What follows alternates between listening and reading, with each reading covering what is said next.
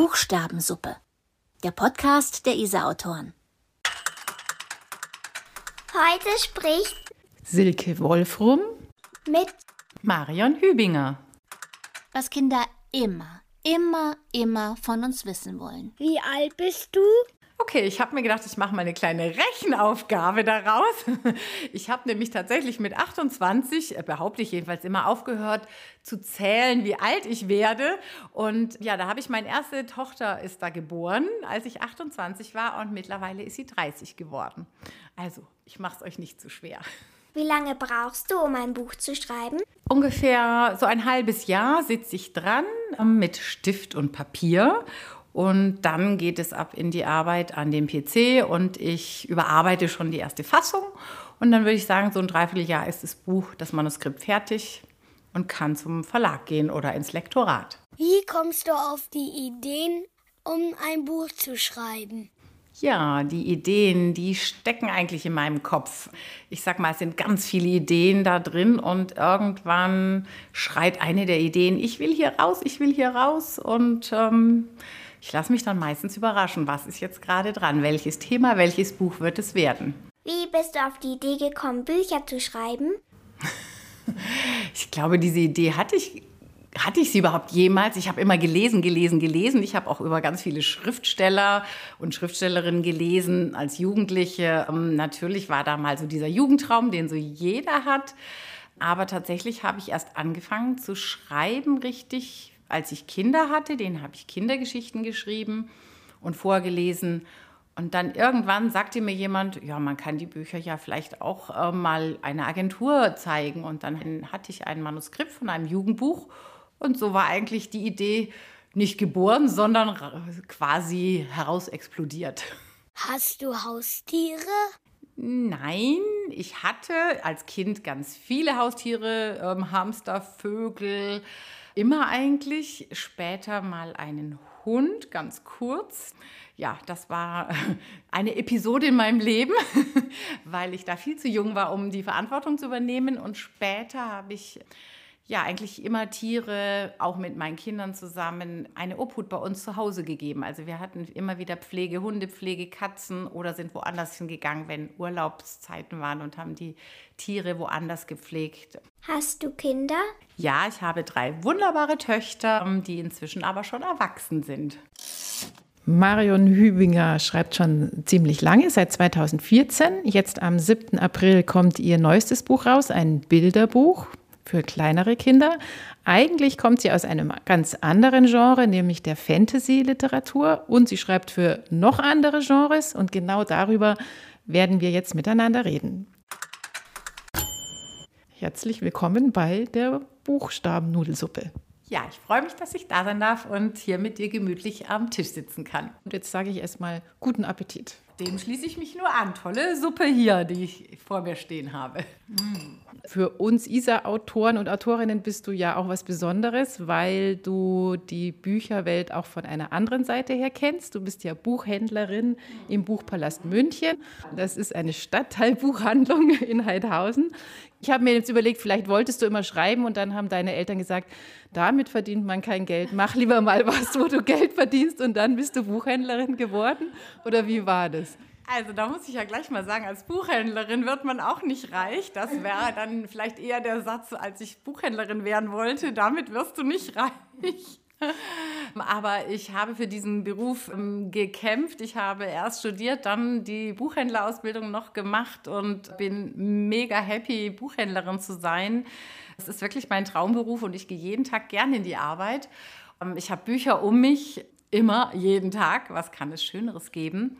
Und das Schreiben war, wie gesagt, gar nie so der Gedanke, dass ich für die Öffentlichkeit schreibe. Ich habe einfach immer nur für mich geschrieben und ich bin auch sehr ehrfurchtsvoll, wenn ich Bücher in die Hand nehme von Autoren, die toll schreiben und die verkaufen darf. Insofern ja, musste ich, glaube ich, auch sehr viel Mut einpacken, um selber ein Buch zu schreiben und damit an die Öffentlichkeit zu gehen.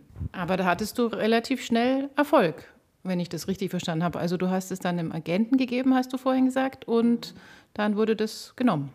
Ja, vielleicht sind das so Schicksalsmomente, Zufälle, ich weiß es nicht. Mir hatte jemand beim Yoga erzählt, dass er was hier in München zu der Agentur gegeben hat, ein Kinderbuch. Und ich dachte mir, na, habe ich noch nie über Agenturen irgendwie mir Gedanken gemacht, mache ich auch mal. Und ja, da hatte ich das Glück, dass damals der Carlsen Verlag ein neues E-Book-Label gestartet hat mit Fantasy-Büchern und ich hatte scheinbar genau das Richtige. Also sie haben dann äh, gleich das erste und in Folge danach noch eine Trilogie veröffentlicht und ähm, was hätte ich mir Schöneres wünschen können. Und kann es sein, dass du genau das Richtige hattest, weil du den Markt einfach gut kennst als Buchhändlerin und dir gedacht hast, genau das braucht der Markt und genau das schreibe ich jetzt?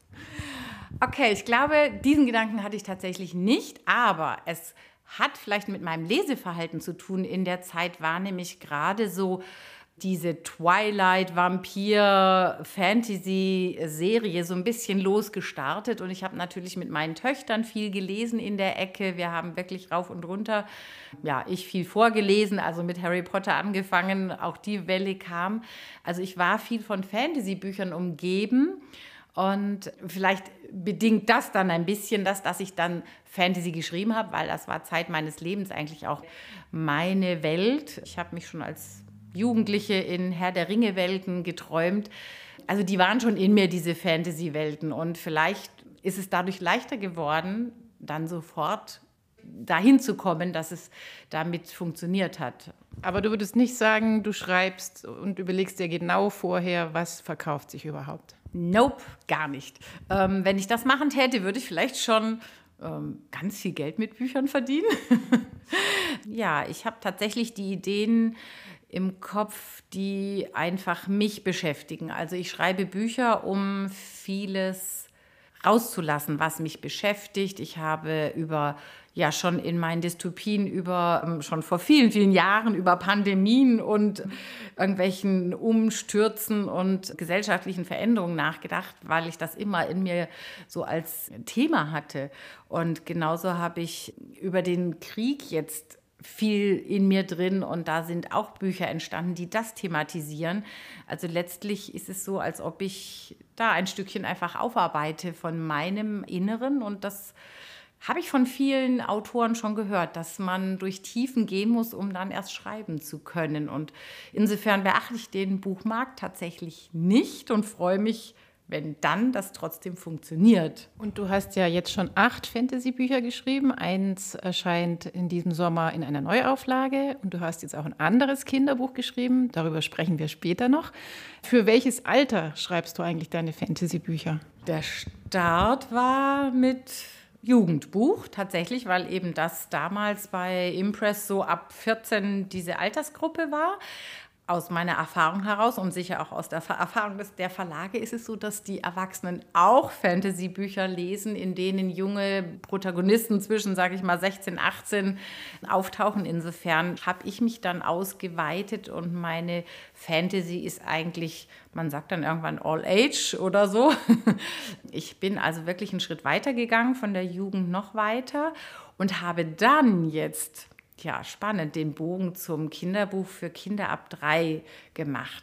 Das wiederum ist tatsächlich auch ein sehr persönliches Buch, über das wir jetzt ja nachher auch noch sprechen. Insofern, ich würde mich nie auf eine Altersgruppe oder auch direkt auf ein Genre oder eine Richtung jetzt festlegen können.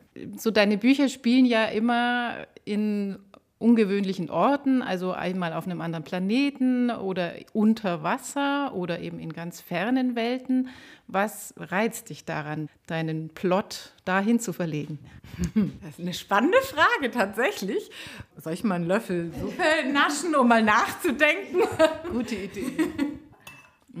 Ja, ferner Planet ist wirklich der der Gedanke gewesen, auf der Erde kann man nicht mehr leben. Wie geht das Leben weiter? Da bin ich sicher nicht, oder bin ich so ziemlich nicht alleine. Das gab es ja schon mit Science-Fiction-Büchern sehr viel. Ich habe zwar nie Science-Fiction gesehen oder gelesen, also weder Filme noch Bücher, aber ich habe mir einfach eine andere Welt ausdenken wollen. Und zwar eine Welt, in der es eine reine Luft gibt und alles besser wird. Hat nicht funktioniert später in der Geschichte, aber die konnte ich mir halt einfach nur dort vorstellen. Und nachher unter Wasser ging es genauso weiter. Da war man auch auf der Welt nicht mehr, konnte man nicht existieren, weil der Klimawandel uns in die Zange genommen hat. Und dann dachte ich mir, naja, ähm, Unterwasserwelten kennt man auch. Und jetzt denke ich mir halt eine Hightech-Unterwasserwelt in einem, in U-Booten, in denen man leben, in denen ganze Städte, ähm, ganze Welten entstehen können. Die denke ich mir einfach mal aus. Also ähm, das ist einfach mehr ein Spiel mit den Gedanken und die High Fantasy ist natürlich nachher das, was noch das Schönste an allem ist. Ich denke mir gerne fremde Sprachen aus. Ähm, ich lehne mich gerne an historisch, äh, so Steinzeiten, so die Steinzeit an, weil ich das sehr, sehr spannend finde, diese Zeit, wie wir früher gelebt haben, wo wir herkommen. Und dessen bediene ich mich eigentlich, um dann meine eigenen Fantasiewelten zu erschaffen. Also das ist einfach die Freude am Erschaffen. Ich habe ja von dir Nachtfunke gelesen. Das ist 2019 erschienen. Und es ist ein High Fantasy, hast du gerade schon gesagt. Das heißt, es spielt in so einer mm, Zeit, in der es ganz klare Regeln gibt, ganz klare Rollenverteilung auch zwischen Mann und Frau, viele Rituale. Also eine ganz andere Lebenswirklichkeit als die, die wir jetzt haben. Und ich habe mich gefragt, worin ist da der Reiz für dich und auch für die Leser? Also ist es eine bessere Welt für dich, die da gezeigt wird? Oder ist es auch eine problematische Zeit? Ganz klar bei ähm, all meinen Büchern, wenn ich immer darüber nachgedacht habe, und das ist ja das, was das Schreiben auch ausmacht, wenn man ein bisschen in die Breite geht, es sind immer Heldenreisen. Es gibt wirklich das Drama am Anfang, ein Problem, vor dem der Held steht und er muss eine große Aufgabe bewältigen. Er wird auf Widersacher stoßen, er wird auf Probleme stoßen und er wird dann manchmal Hilfe bekommen von außen, das Schicksal oder in Form einer Person, was auch immer. Und das kann auch ein Freund sein, eine Freundin sein, dann im Kinderbuch. Auch da gibt es Heldenreisen in meinen Augen. Und am Ende wird er durch eine Tiefe durchgehen, um vielleicht ein anderer zu sein oder eben etwas geschafft zu haben, geleistet zu haben. Das ist so der, der Weg, den ich in jeder Geschichte eigentlich gehe. Und mir ist es eigentlich daher immer so fast in Anlehnung an so Märchen, so muss man sich das vorstellen, was mich darin beschäftigt, dass man einfach wirklich geläutert wird, dass man das Böse überwinden kann, dass man Dinge schaffen kann und dass man dann am Ende eben vielleicht auch einen anderen Stand hat in seinem Leben. Und das ist diese Botschaft, die eigentlich in all meinen Büchern steckt, ja, dass es Steine gibt, über die man stolpert, ähm, dass man Berge bezwingen kann und dass man aber am Ende eine Lösung vielleicht findet oder eine etwas andere Sicht auf die Dinge. Und das kann man in der High Fantasy natürlich besonders. Die Heldenreise ist da das A und O. Und deswegen habe ich meinen Fino, den jungen Krieger, der in der Welt hinter den Moragen lebt, einfach mal ja mit einer harten Wirklichkeit konfrontiert, was in High Fantasy natürlich oft ist, mit einem Krieg. Und das Thema, das kommt auch aus mir heraus. Ich habe Krieg, Verlust, äh, Flucht, alles in meiner Familie. Und irgendwer hat mir mal gesagt, du hast da eigentlich deine Ahnengeschichte verarbeitet. Also nicht bewusst, aber unbewusst ist die Heldenreise Nachtfunke tatsächlich auch ein Stück von meiner Familiengeschichte geworden. Also diese Verlegung in diese ganz anders geartete Welt als die, die wir jetzt erleben, besteht darin die Möglichkeit, sich aufs Essentielle mehr zu konzentrieren, denn also eher so archaische Konflikte oder existenzielle Nöte darstellen zu können. Tja, wenn ich an jetzt denke, ist es gar nicht so weit entfernt von der Realität, weil jetzt haben ganz viele Menschen gerade existenzielle Nöte und verlieren alles, sind auf der Flucht. Das beschäftigt mich tatsächlich sehr. Dass ich in diese ähm, alten Strukturen zurückgehe, ja, das ist so, wie wenn ich mich eben Märchenstrukturen bedienen würde. Das ist eigentlich ein Hilfsmittel. Es ist dadurch überspitzter und wenn man in der Fantasie lebt oder liest, auch die Leser, das kriege ich jetzt wiederum gespiegelt, auch von den Lesern, das ist ähnlich wie bei mir beim Schreiben, man hat eine gewisse Distanz dazu. Man muss es nicht unmittelbar an sich ranlassen. Wenn ich also ein Buch lese, hier wird gerade getötet, hier auf unserer Straße vor unserer Haustür, ist das viel ähm, heftiger, als wenn ich das in eine andere Welt katapultiere, aber es ist derselbe Konflikt. Und das hilft manchmal durch diese Distanz etwas besser zu verarbeiten oder zu verkraften oder auch eben aus der Distanz zu sehen. Ja, so ist es. Also das würde ich einfach auch als Widerspiegelung sehen, auch was ich jetzt so von Lesern zu hören bekomme. Die sagen, also meine Bücher sind extrem realitätsnah, trotz der Fantasie und manchmal sehr erschreckend realitätsnah. Aber es hilft, einen Schritt rauszugehen aus, aus der wirklichen Realität, um da ja vielleicht eben auch trotzdem noch Freude dabei zu haben beim Lesen, weil wer möchte schon ständig gerne lesen, dass Menschen umkommen. Jetzt ist es aber nicht die Fantasy, auf die du dich jetzt allein spezialisiert hast, sondern jetzt kommt im April, am 7. April, dein neuestes Buch raus und das ist jetzt ein Bilderbuch, also für ganz kleine Kinder. Es heißt Eine Tüte voll Papa. Es hat sehr viele Bilder, wenig Text und es beginnt an einem Samstag im Herbst, in dem ein Papa mit seiner Tochter in die Bäckerei geht, um Zuckerkringel zu kaufen. Ja, und eigentlich Brötchen zu kaufen und sie wünscht sich den Zuckerkringel immer so. Genau. Und das Buch endet an einem Samstag im Frühling, wo das Mädchen dann mit seiner Mutter in die Bäckerei geht und der Vater ist in der Zwischenzeit gestorben. Also das Thema ist tot für ganz kleine Kinder. Ich finde, du hast es ganz toll umgesetzt. Und ich nehme an, das war auch ein Herzensanliegen von dir, dieses Thema und dieses Buch zu machen und das Genre zu wechseln. Ja, warum es ein Bilderbuch geworden ist, ist eine, ja auch eine persönliche Geschichte wieder. Ich habe tatsächlich ein Familienmitglied, also äh, meine Schwiegermama, verloren. Als sie gestorben ist, habe ich mich gefühlt wie ein Kind und sehr hilflos, weil ich da eben ein Thema hatte, das ich nicht verarbeitet habe, wo ich einfach gemerkt habe, da kommt etwas aus mir heraus und da kam eigentlich dieser Text aus mir heraus oder eher Bilder. Es waren wirklich fast Bilder, die ich dann in Text umgesetzt habe. War mir nicht klar, dass ich wirklich dieses Buch schreiben werde und ähm, ich habe trotzdem gleich gewusst, das ist was Wichtiges, weil da half mir natürlich dann mein Buchhandelsdenken und Wissen. Es gibt nämlich extrem schon bei uns auch jetzt gerade in meiner Buchhandlung immer wieder Eltern, die kommen, Großeltern, die kommen, die wollen Bücher über das Sterben, über den Tod. In den meisten Büchern, die ich kenne, Bilderbüchern, werden tatsächlich Großeltern sterben oder alte Tiere, was der normale Kreislauf ist.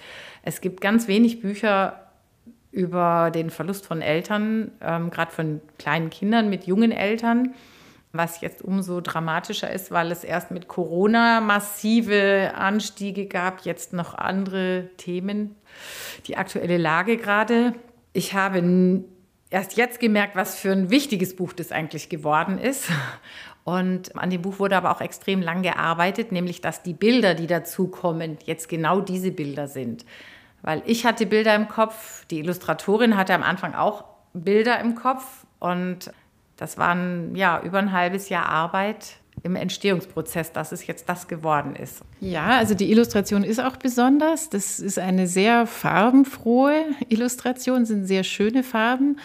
Es wirkt, wenn man es jetzt durchblättert, gar nicht düster. Am besten hat mir ein Bild gefallen, da sieht man, also das ist die Beerdigung, da sieht man lauter schwarze Regenschirme von oben, drunter sind die Leute in schwarz gekleidet und der fast einzige Lichtblick in dem Ganzen ist das Mädchen, das nach oben in den Himmel schaut und bunt angezogen ist und sich fragt, ob der Papa auch im Himmel Zuckerkringel kriegt oder isst. Ja.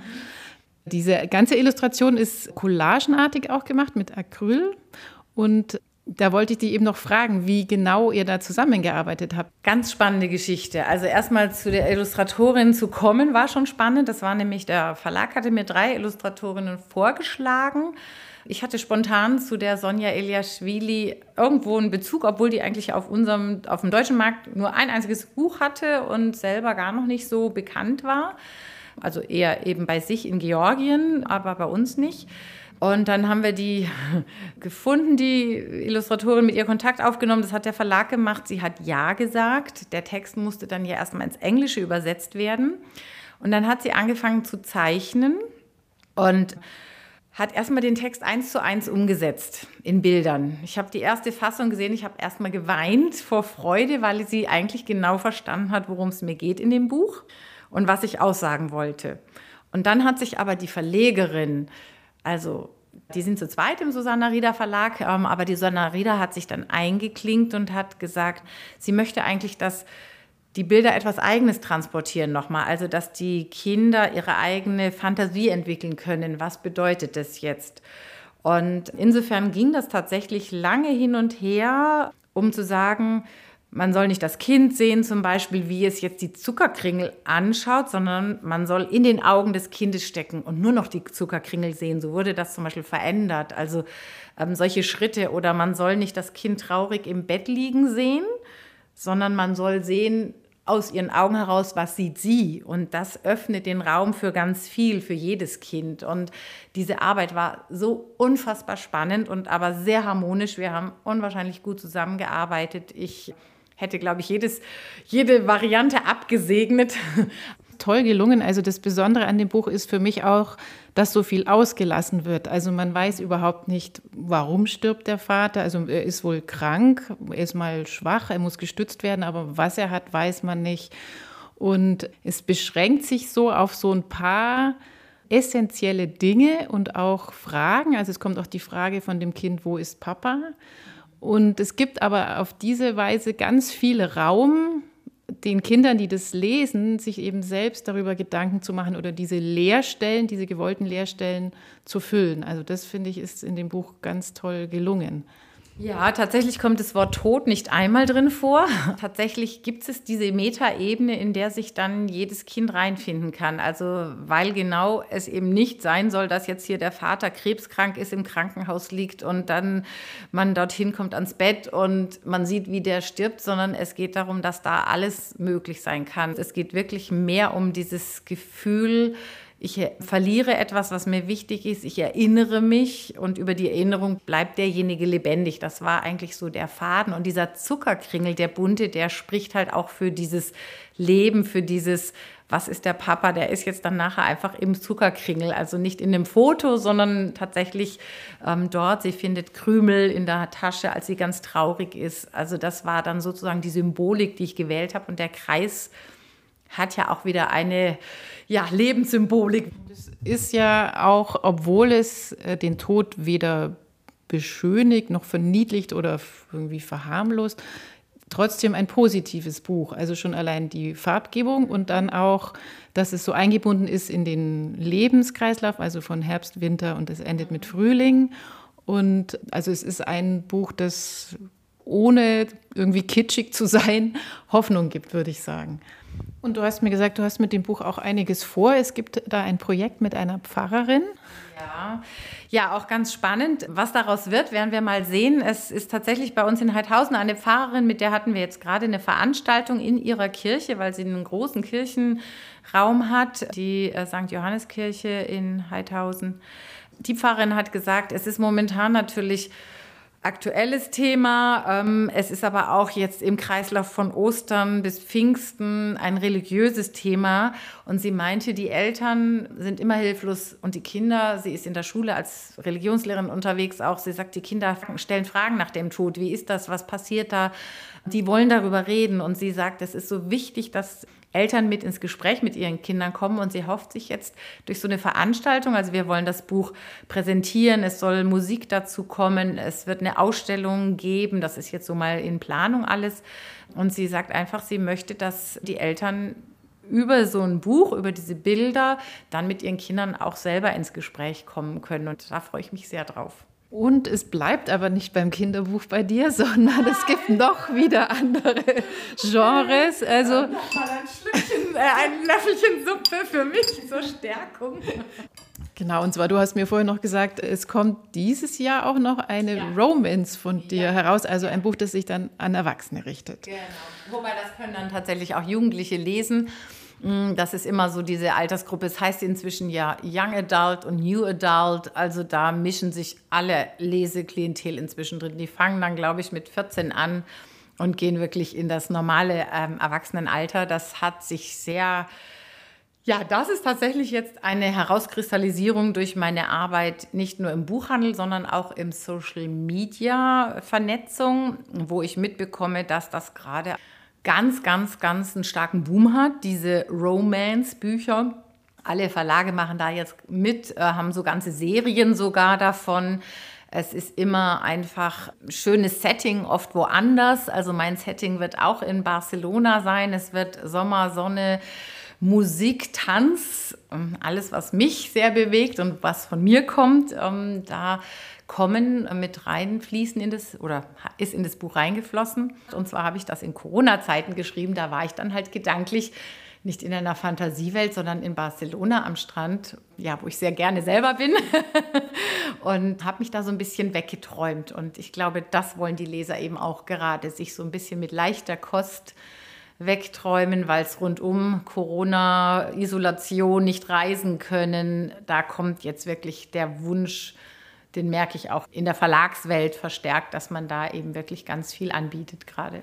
Jetzt bin ich natürlich gespannt, aus welchem Buch du uns vorliest, aus welchem deiner vielen Genres wir was zu hören bekommen. Ja, wir haben gemerkt äh, vorhin, dass ich immer gesagt habe, die aktuelle Lage, was mich bewegt. Und die aktuelle Lage ist der Krieg in der Ukraine. Und das Thema habe ich wiederentdeckt in meinen Büchern in der High Fantasy.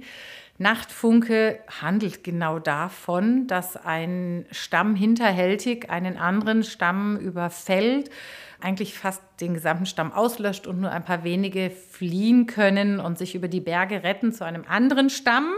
Ja, das hat mich sehr erschreckt, als ich das so mir so plastisch vor Augen gehalten habe und habe deswegen heute mitgebracht den zweiten Band von Nachtfunke, der im letzten Jahr erschienen ist in Corona-Zeiten. Und da habe ich eine Szene, die einfach genau das jetzt erzählt, was mich auch sehr bewegt. Nachtfunke im Schatten des Halblichts. Wir befinden uns im ersten Kapitel. Die beiden Hauptfiguren Fino und Elin stehen ähm, auf den Bergen und sehen auf einen See. Das nur zur Einleitung. Sie sind schon sehr lange unterwegs und sind jetzt bei der Frage, ob sie jetzt angekommen sind und den Ort gefunden haben, wo sie bleiben können. Die Erinnerung an mein Dorf schmeckt bitter, nach Verlust und Tod. Ich habe sie mir auf den Rücken geladen in jener Nacht, in der das sinnlose Morden begann und der feindliche Stamm unser Dorf zerstörte. Meine größere Befürchtung bestätigte sich, als uns die Thuns selbst in jenem abgelegenen Tal, in dem die Fens lebten, aufspürten. Aus Furcht vor Vernichtung und neuem Blutvergießen haben wir uns gemeinsam auf den Weg gemacht. Fort von den vertrauten Tälern der Moragen, fort von dem, was wir, die Fens und Laxis, einst Heimat nannten. Weil Kaino, der Kriegsgott, auf seinen Schwingen des Verderbens in unsere Täler vorgedrungen war und uns in einen Krieg gezogen hat, den wir nicht hatten abwenden können. Die Zeit des großen Friedens endete von einem Tag auf den anderen, und fast mein ganzer Stamm wurde ausgelöscht. Glaub mir, Fino, dies ist ein guter Ort. Ich hoffe es so sehr, erwidere ich, weiß aber, dass meinen Worten die nötige Überzeugungskraft fehlt. Sind wir wahrhaftig angekommen? Meine Gedanken fliehen erneut zurück. Anfangs war ich guten Mutes und trieb alle voran, Männer, Frauen wie Kinder. Sie trotzten der Mühsal, einen Bergkamm nach dem anderen zu überwinden, in die Täler hinabzusteigen, nicht wissend, was uns dort erwarten würde. Sie weinten laut, sie wimmerten, stumm sprachen die Augen von Trauer und Kummer. Ihre Tränen hinterließen keine Spuren. Irgendwann wurde das Weitergehen zum täglichen Überlebenskampf, sogar für mich. Auf dem unebenen Gelände spüre ich den dumpfen, bisweilen stechenden Schmerz in meiner Hüfte. Ich ertrug ihn still, solange ich dadurch mein frisch verheiltes Bein entlasten konnte. Trotzdem hat sich die Verzweiflung auch in meinen Kopf eingenistet. Eine stumpfe Axt war mehr wert als meine hohlen Worte, mit denen ich den Menschen Tag für Tag neue Hoffnung zu geben versuchte. Wenn sich nur die Enge in meinem Hals verflüchtigte, dieser Ort kann unsere Rettung sein.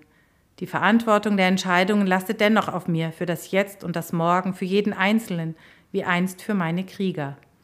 Wirst du meine Krieger künftig anführen, Fino von den Laxis, so wie ich es dich gelehrt habe? Ja, ehrwürdiger Kanoa, ich werde deine Axt und dein Speer sein, möge ich ein ehrwürdiger Nachfolger sein. Ausgerechnet jetzt höre ich die Worte meines Lehrers und Ältesten der Laxis. Wie sehr er mir fehlt. Meine Antwort liegt noch nicht lange zurück und dennoch fühlt es sich an, als sei es in einem anderen Leben gewesen. Vielen Dank für dieses nette und total spannende Gespräch und ich bin gespannt, was du noch für Bücher schreiben wirst, in welche Genres du noch vielleicht wechseln wirst und wünsche dir alles Gute. Ja, ich danke für deine tollen Fragen, ähm, dass ich hier sein durfte, die leckere Suppe schlürfen durfte mit dir zusammen. Und ähm, ich freue mich auch, ja, wenn auch der Podcast ein bisschen neugierig gemacht hat auf meine Bücherwelt. Was ist dein Lieblingsbuchstaben-Nudelsuppenwort? Oh, Fantasie weil ich in meinem Kopf Fantasie habe. Ich finde, Fantasie trägt einen in die Welt hinaus, lässt einen auch, ja, da muss ich fast Jane K. Rowling zitieren, über den Horizont schauen und mehr von der Welt sehen als ohne Fantasie. Ja, und ich liebe es natürlich auch, Fantasy-Geschichten, fantasievolle Geschichten zu schreiben. Jetzt hat sich's ausgelöffelt.